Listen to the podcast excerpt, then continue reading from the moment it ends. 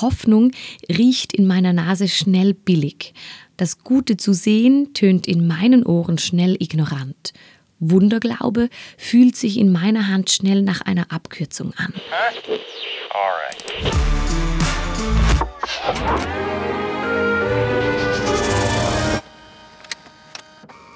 Ich dachte lange, ich sei eine Optimistin, bis ich mit dem Erwachsen- und Älterwerden begriff, dass mehr Pessimismus in mir steckt, als mir lieb ist.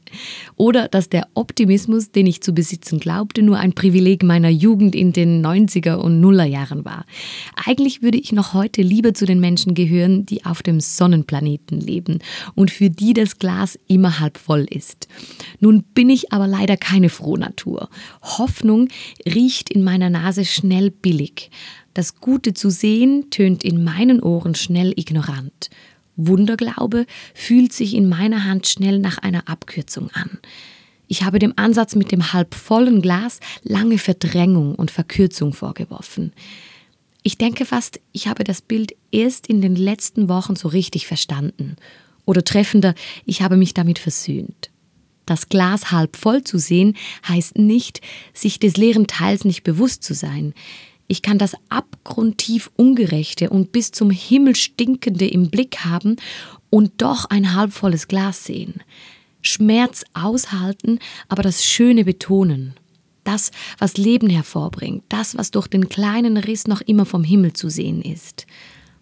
Das Glas ist nicht halb leer, auch nicht halb voll. Es ist halt einfach. Und es bleibt immer da. In seiner Funktion, sich füllend, tränkend. Eigentlich verhält sich die Sache mit dem Glas ähnlich wie die mit dem Mond. Warum ich hier Bilder vom Mond und Gläsern bemühe, das ist ganz einfach. Der Mond kam durch ein Lied zu mir. Vor einem halben Jahr ist Jonathan Schmidt mit dem Abendlied, auch bekannt als Der Mond ist aufgegangen, von Matthias Claudius um die Ecke gekommen. Als er es anstimmte, ging sowas wie ein schmunzelndes Raunen durch den Raum.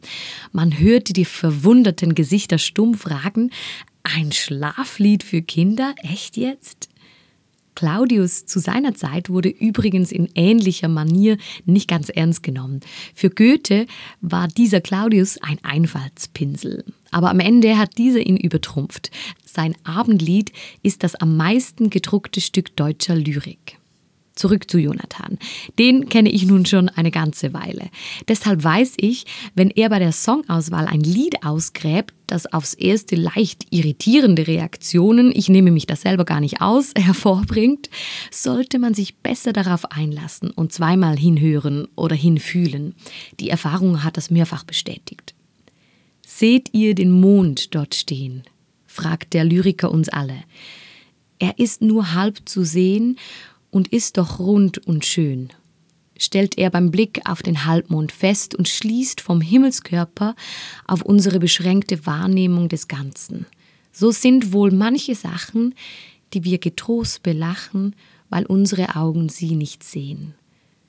Gerade wenn es nicht den Anschein macht, wenn es verdächtig nach halb leerem Glas stinkt in der Welt, wenn uns die Mutlosigkeit so gelegen käme, dann erinnern diese Zeilen uns Singende daran, dass der Mond und andere manchmal unsichtbare Dinge in Wahrheit hell, ganz und vollkommen sind.